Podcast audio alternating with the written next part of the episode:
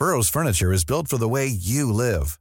From ensuring easy assembly and disassembly to honoring highly requested new colors for their award-winning seating, they always have their customers in mind. Their modular seating is made out of durable materials to last and grow with you. And with Burrow, you always get fast, free shipping. Get up to 60% off during Burrow's Memorial Day sale at burrow.com slash ACAST. That's burrow.com slash ACAST. burrow.com slash ACAST.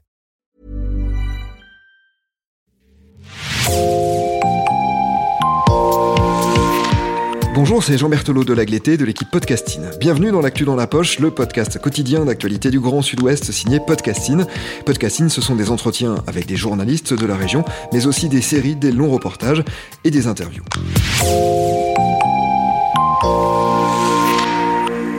Dans cet épisode, nous allons nous intéresser à deux termes parfois complémentaires, parfois opposés, à l'histoire et à la mémoire. Nous évoquerons en particulier deux épisodes qui ont marqué l'histoire de la région, celui des guerres de Vendée et celui d'Oradour-sur-Glane.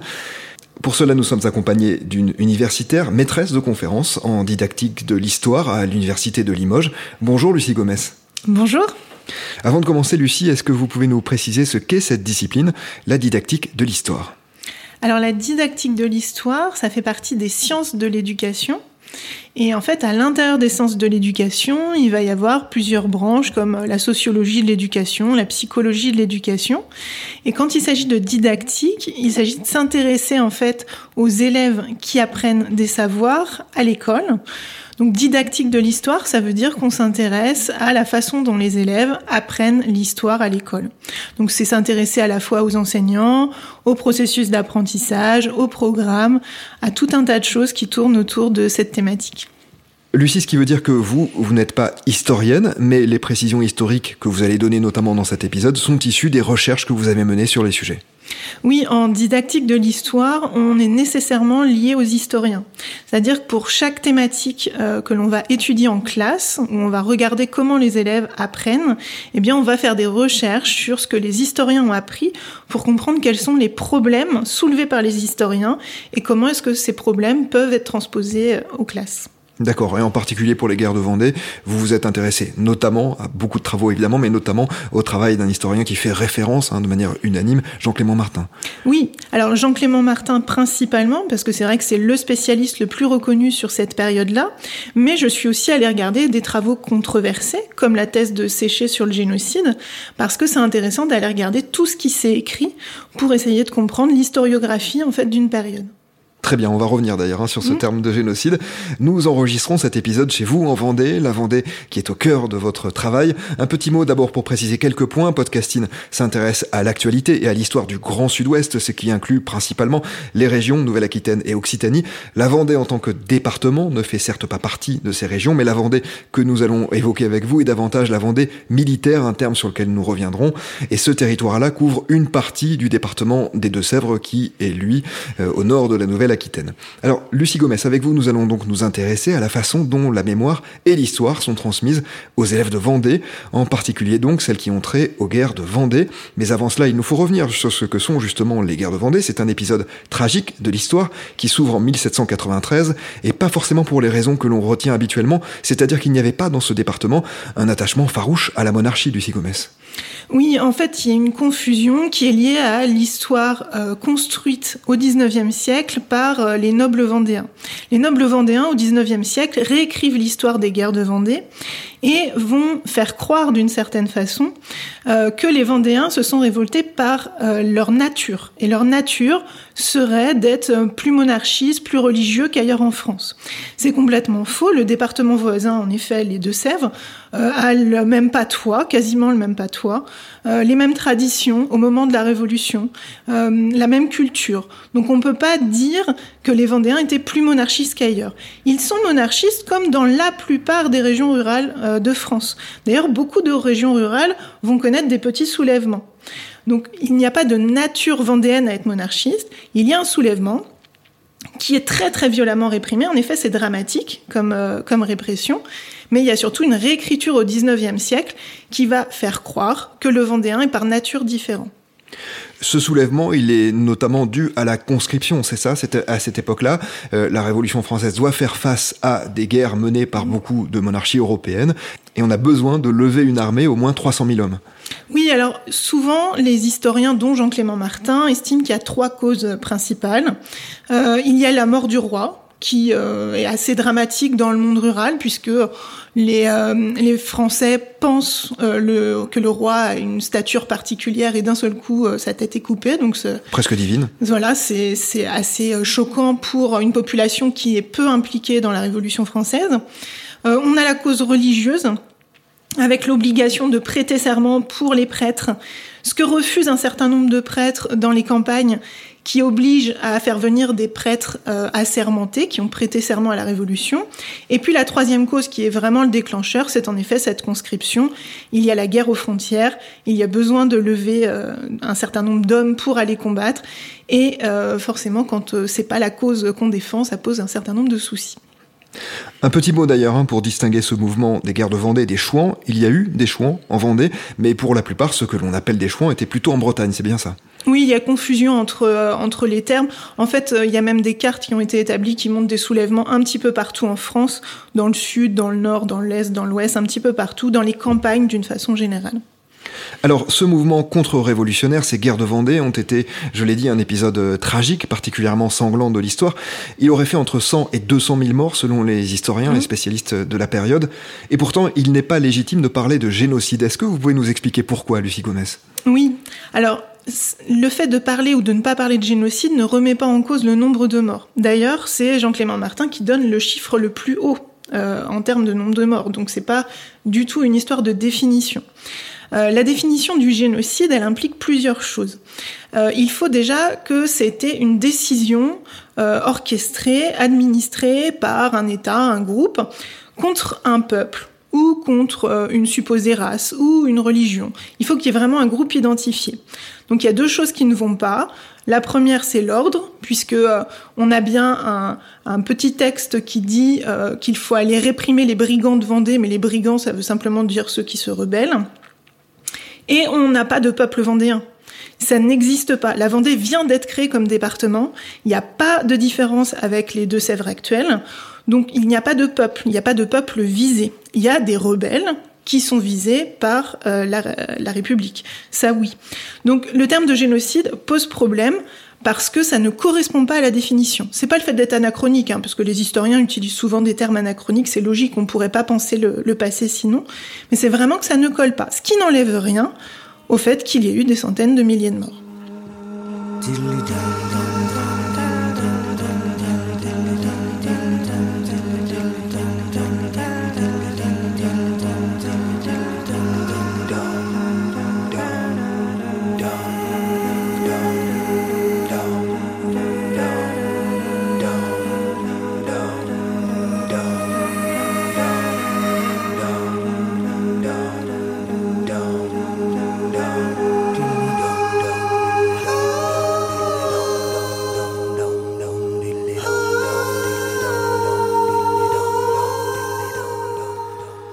Alors si la question de la transmission de la mémoire et de l'histoire de ces guerres se pose avec acuité en Vendée, c'est parce que dans ce département, il existe un courant d'importance visant à en proposer une lecture biaisée, à entretenir une forme de roman national, une vision largement portée par l'ancien président du Conseil général de Vendée, qui est aussi le fils de l'ex-vice-président de la même euh, institution, Philippe Le Joli de Villiers de Saint-Ignon, ou Philippe de Villiers. En quelques mots, Lucie, est-ce que vous pouvez nous rappeler qui est cette personnalité politique qui s'est illustrée ces derniers mois, notamment par ses sorties complotistes oui, alors Philippe de Villiers, c'est euh, un monument en Vendée, hein, puisque euh, rares sont les Vendéens qui euh, ne le connaissent pas, n'ont pas entendu parler de lui. Donc il est connu pour le Puy du Fou, mais il faut savoir qu'on a d'autres espaces qui mêlent histoire et mémoire en Vendée. Et en fait, il a vraiment voulu écrire l'histoire euh, de la Vendée à sa façon, dans le prolongement de ce qu'ont fait les nobles au XIXe siècle. C'est-à-dire qu'on voit vraiment une filiation entre ce que euh, les mémoires des nobles ont pu euh, produire au XIXe siècle et lui, le récit qu'il va faire. Donc c'est quelque chose qu'on retrouve au Puy du Fou, c'est quelque chose qu'on retrouve à l'Historial de la Vendée, qui est le musée euh, de, de, la Vendée. Qu'on va évoquer un petit peu plus tard. Voilà, et euh, c'est quelque chose qu'on retrouve également dans le film Vaincre ou mourir, euh, qui est sorti au cinéma récemment. Donc mm. ça, en fait, il a voulu imposer sa façon de voir l'histoire, ce qui n'est pas un problème en soi, euh, là où ça devient un problème, c'est quand il euh, dit que lui détient euh, la vérité historienne alors qu'il ne s'est pas basé justement sur des écrits historiens. Hmm. Le film Vaincre ou mourir, produit hein, par le hmm. parc euh, du Puy du Fou et qui euh, a par ailleurs bénéficié, je crois, d'une subvention de 200 000 euros de la part du département euh, de la Vendée, ce qui aide sans doute un petit peu à, monter un tel projet. Un film d'ailleurs que vous avez vu, Lucie, vous pouvez nous en dire un mot sur cet aspect didactique de l'histoire. En quoi peut-il être utilisé ou en quoi faut-il s'en méfier? Oui, alors euh, je, suis allée voir ce film parce que tout ce qui touche euh, les guerres de Vendée m'intéresse au niveau de la didactique de l'histoire, parce que je rappelle, hein, je ne suis pas historienne. Donc moi, ce qui m'intéresse, c'est de me dire comment est-ce qu'on peut, avec des élèves, faire étudier la mémoire, pour mieux accéder à l'histoire. Et finalement, ce film, il est très caricatural au niveau de la construction mémorielle. On retrouve le discours euh, du Puy du Fou assez facilement. Et ça peut être très intéressant avec des élèves, eh bien, d'essayer de comprendre quel est le message, justement, qui est diffusé dans ce film et surtout pourquoi. Alors ça peut paraître paradoxal parce que les historiens ont plutôt tendance à dire n'allez pas voir ce film, fuyez. Moi j'ai plutôt une voie intermédiaire qui est de dire au contraire, parce que si on n'apprend pas aux élèves à regarder ce type d'œuvre avec un regard critique, eh bien, ils seront beaucoup plus vulnérables plus tard. Donc, apprenons-leur à décrypter ce type d'œuvre euh, pour comprendre ce qu'est la mémoire, ce qui n'est pas la même chose que l'histoire. Et on va y revenir justement à la fois sur cette distinction et puis sur cette méthode de travail qui est, je crois, au cœur hein, de votre euh, démarche. Euh, je renvoie en tout cas sur le sujet de Philippe de Villiers et du parc du Puy du Fou à l'épisode que nous avions consacré au livre Le Puy du Fou avec l'un de ses auteurs, Guillaume Lancereau, et que nous laisserons en description. Alors je le disais, il existe, notamment sous l'impulsion de Philippe de Villiers, un fort courant visant à imposer une vision de l'histoire qui ne correspond pas à la réalité. Tout cela est nourri par le Puy du Fou donc, mais aussi par un musée que vous avez évoqué, le Mémorial de Vendée, ainsi que par une bande dessinée qui est fournie aux petits collégiens depuis deux ans et qui est commandée par le Conseil général. Est-ce que vous pouvez nous parler de ces trois leviers idéologiques en quelque sorte? Oui, alors euh, il y a une vraie volonté au niveau du département de, euh, de cultiver cette identité vendéenne. Euh, d'ailleurs, le budget culture au niveau du département s'appelle Identité. C'est pas un hasard.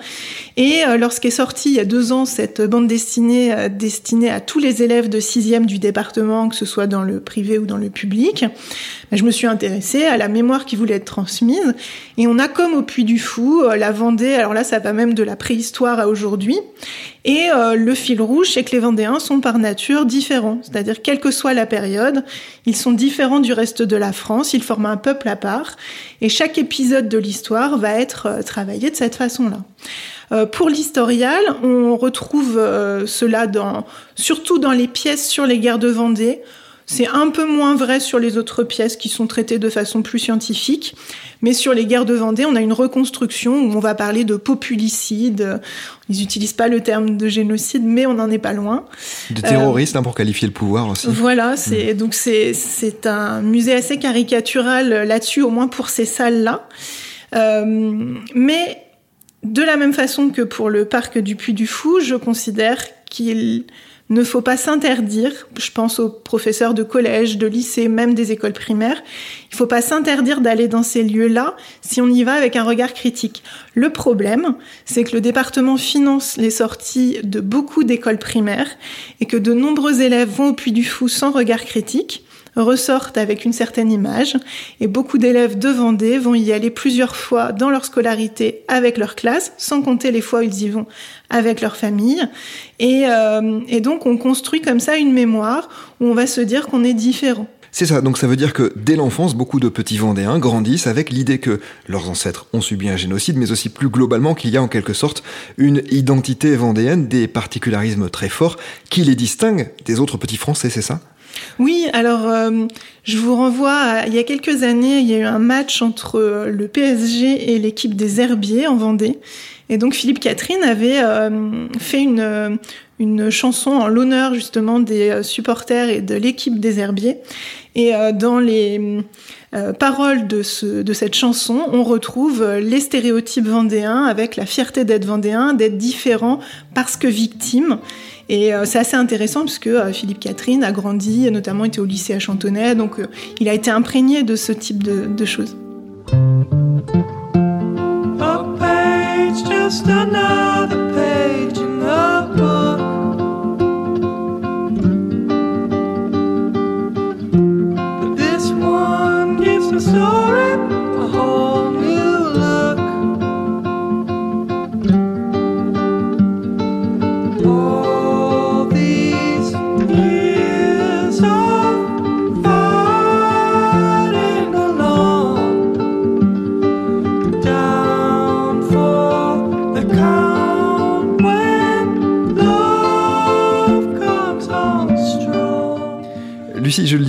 Introduction, les termes de mémoire et d'histoire sont parfois opposés.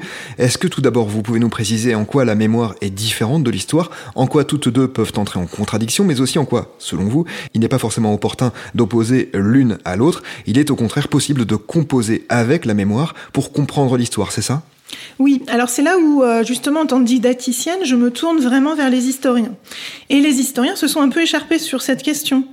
Euh, on a la grande œuvre dans les années, à partir des années 70-80 de Pierre Nora sur les lieux de mémoire, où il oppose assez clairement histoire et mémoire. Euh, et puis, euh, par la suite, il va être critiqué par un certain nombre d'historiens qui vont euh, considérer qu'il oppose trop histoire et mémoire.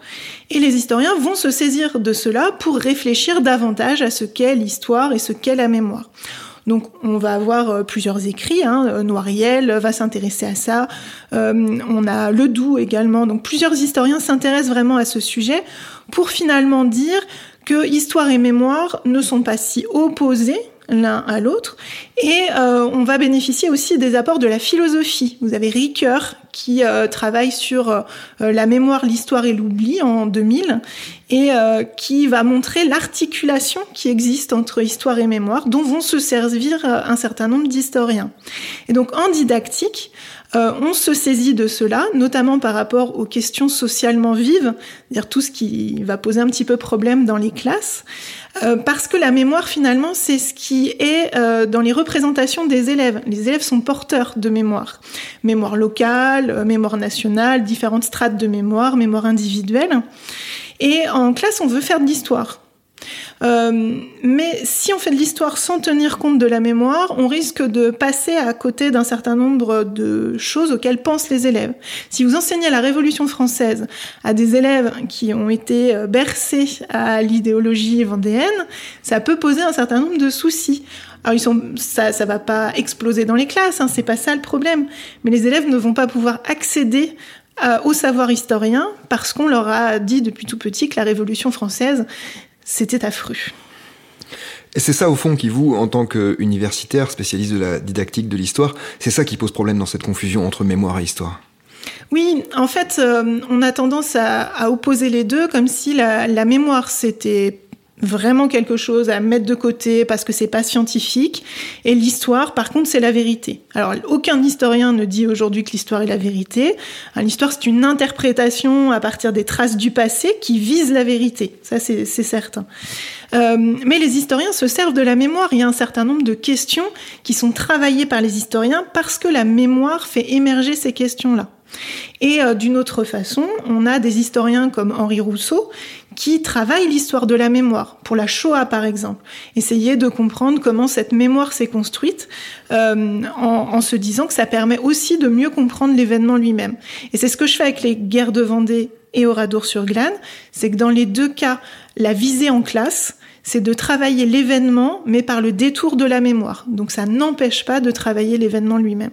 On va y venir hein, au Radour dans un instant, mais comment ça se passe justement dans les classes de Vendée? Parce que j'imagine bien que tous les professeurs d'histoire n'ont pas forcément très envie de transmettre les outils qui leur ont été fournis. Il y a forcément un peu de, de réticence, de prise de distance. Comment ça se passe concrètement sur ce point? Oui, alors Jean-Clément Martin avait fait une étude dans les années 90 là-dessus, et pour avoir discuté avec beaucoup d'enseignants, on peut dire que ça n'a pas énormément changé depuis. Euh, c'est qu'il y a deux attitudes majeures des enseignants d'histoire-géographie, je parle pour les professeurs de collège et de lycée. c'est soit ils vont pas du tout évoquer les guerres de Vendée, c'est pas obligatoire, hein. on peut enseigner la Révolution française sans étudier cet épisode-là. Donc certains vont le mettre sous le tapis parce que trop compliqué. Euh, ou sinon, et euh, je plaide coupable, hein, c'était aussi ma position quand j'étais enseignante en, lycée, ça va être de dire euh, bon bah tout ce qu'on vous a raconté au Puy du Fou, à l'historial, vous oubliez, maintenant on va faire de l'histoire. Sauf que de faire cela, ça ne permet absolument pas de convaincre des élèves et de les faire changer de point de vue.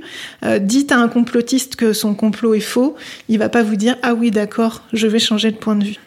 Alors, nous avons largement évoqué les guerres de Vendée, mais votre travail, vous venez d'en parler, porte aussi sur un autre épisode tragique de l'histoire qui n'est évidemment rien comparable, le massacre d'Oradour sur Glane, auquel nous avions consacré un podcast que nous mettrons également en description de cet euh, épisode.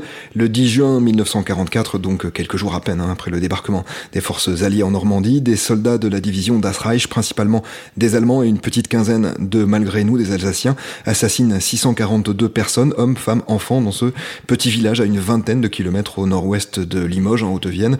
Nous en avons largement parlé dans l'épisode que j'ai évoqué, mais la transmission de la mémoire de ce massacre est assurée sur place par un mémorial, ainsi que par le village martyr dont les ruines ont été conservées en l'état. Et là aussi se pose cette question de la mémoire pour les écoliers aux alentours, même si la problématique est tout autre évidemment. Oui, la problématique euh, n'a rien à voir. Juste une petite précision, c'est 643 victimes maintenant, puisqu'une dernière victime a été reconnue euh, récemment, une espagnole qui n'avait pas été comptée, et donc maintenant on dit 643, mais c'est très très récent. Euh, oui, la problématique est tout autre parce qu'il n'y a pas une, une volonté de transmettre un récit idéologique marqué par des ambitions nationales, politiques, enfin on n'est pas du tout dans le même contexte. Euh, il n'empêche qu'il y a bien une mémoire autour d'Oradour. Euh, donc moi, je travaille avec euh, l'école primaire d'Oradour-sur-Glane, avec trois collèges qui sont, on va dire, les plus proches de géographiquement d'Oradour. Et j'ai pu constater, en interrogeant les élèves, de la forte prégnance de la mémoire, notamment autour de la rumeur d'Oradour-sur-Vert, euh, que la plupart des élèves croient dur comme fer pour, euh, pour beaucoup.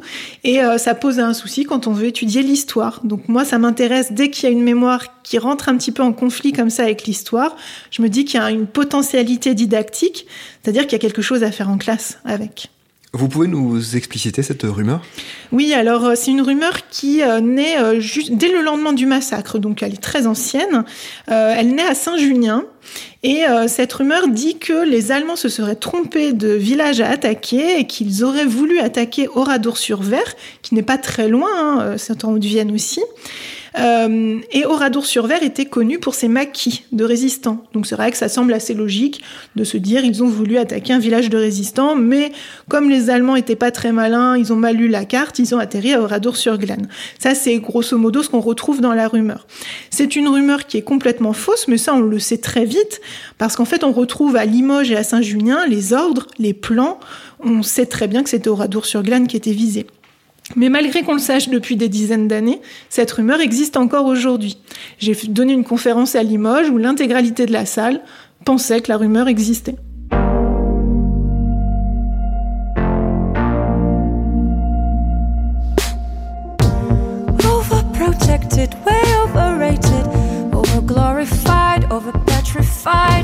Overselected and celebrated, also terrified, beyond quantified, over secluded and way overguarded. Also idealized, over romanticized. So much to look at and so much to see. Can't wait to see you to get rid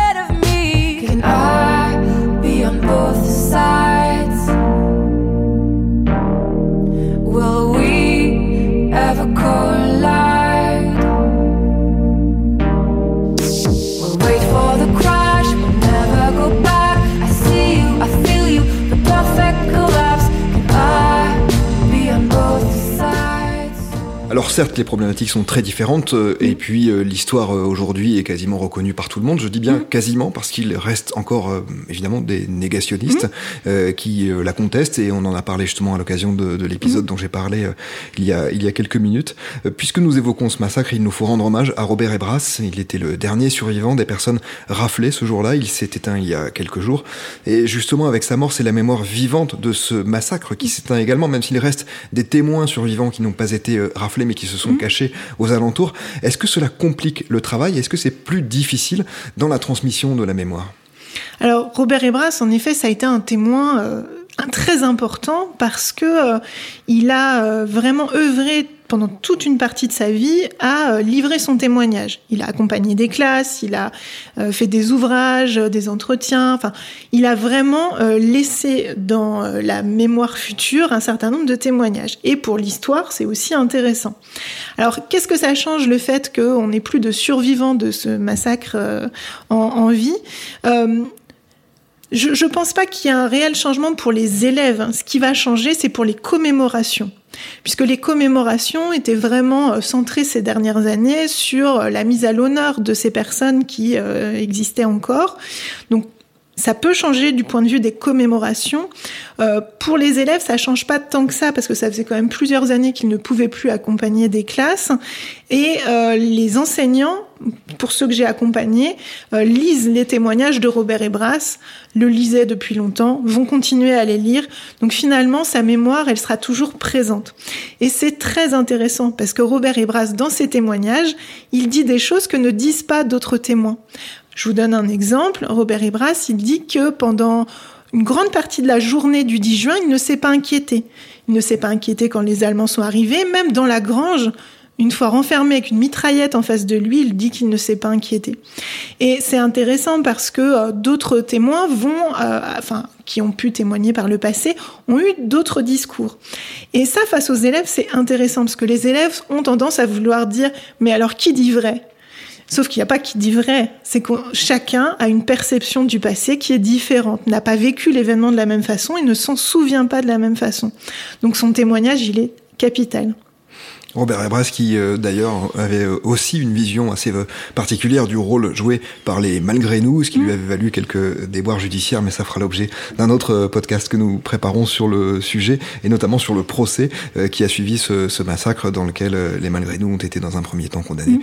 puis graciés. Alors pour prendre un peu de recul sur ce que nous nous sommes dit tout au long de cet épisode, Lucie Gomez, est-ce que aujourd'hui vous avez le sentiment que l'histoire est largement détournée au profit d'un discours ultra réactionnaire servi notamment par des médias d'extrême droite comme CNews ou Valeurs Actuelles. Ce serait pas vraiment nouveau, mais on a quand même l'impression que la période est particulièrement propice à ce genre de détournement. Oui, l'idée du roman national revient régulièrement. Alors, euh, je pourrais pas dire si elle est plus présente que dans les années 80, 90 ou autres, mais en effet, cette idée du roman national revient. Et moi, en tant que didacticienne de l'histoire, ma préoccupation majeure, c'est que ça n'arrive pas dans les classes, hein. c'est-à-dire qu'on n'impose pas aux enseignants euh, d'enseigner une mémoire officielle qui euh, plairait à un certain nombre de politiques. En 2005, euh, il y a eu un décret qui est passé pour que les enseignants enseignent les aspects positifs de la colonisation. Décret qui a été retiré devant la levée de bouclier. Mais on n'est jamais à l'abri de cela. Donc, euh, moi, en tant que formatrice de futurs enseignants, je les invite très régulièrement à être vigilants de ce côté-là, parce que la mémoire ne doit pas être opposée à l'histoire. On peut travailler historiennement la mémoire, euh, mais il ne faut pas que ce roman national, qui est en fait une mémoire construite, une mémoire imposée, euh, s'installe dans les classes. Un tout dernier mot, Lucie, est-ce que vous pourriez donner un conseil à des parents qui aimeraient transmettre le goût pour l'histoire à leurs enfants, mais pour une histoire, alors pas objective, puisqu'on a bien compris en vous écoutant que ça n'existait pas, mais une histoire en tout cas qui fait consensus autant que possible, et non pas qui est au service d'une idéologie. Oui, alors... Euh, des enfants, on va pas leur faire lire les ouvrages des historiens, qui sont pourtant passionnants, qui seraient euh, la base. Alors certains historiens font un peu de vulgarisation, mais quand on vulgarise, on perd le processus. En fait, moi, ce que je conseille vraiment aux parents, c'est de ne pas s'interdire justement d'aller voir ces caricatures de l'histoire que sont le Puy du Fou, que euh, ce qu'est l'historial de la Vendée, par exemple, mais d'y aller en faisant euh, les sous-titres pour les enfants. Tiens, là, tu vois, qu'est-ce qu'on met en valeur? Pourquoi, à ton avis, est-ce qu'on met ça en valeur? Qu'est-ce que ça nous raconte? Et en fait, c'est euh, plutôt d'être le guide de l'enfant quand il va assister à un certain nombre de spectacles. Et pourquoi pas, osons-le, regardez le film Vaincre ou mourir avec vos enfants. Si vous êtes en Vendée, ça, peut leur parler. Et euh, essayez de voir avec eux, mais qu'est-ce que me raconte ce film? Qu'est-ce qu'ils essaient de me dire Et non pas une leçon d'histoire. Merci beaucoup Lucie Gomez, vous êtes, je le rappelle, maîtresse de conférences en didactique de l'histoire à l'université de Limoges. C'est la fin de cet épisode de podcasting, l'actu dans la poche, merci de l'avoir écouté, réalisation Olivier Duval, rédaction en chef Anne-Charlotte Delange, production Clara Echari, Myrène Garay-Cochea, Agathe Hernier, Inès Chiari, Raphaël Lardeur, Raphaël Orenbuch et Marion Ruot, coordination éditoriale et programmation musicale Gabriel Taïeb, iconographie Magali Marico, retrouvez-nous chaque jour à 16h30 sur toutes les plateformes d'écoute, podcasting, c'est l'actu dans la poche. Thank you.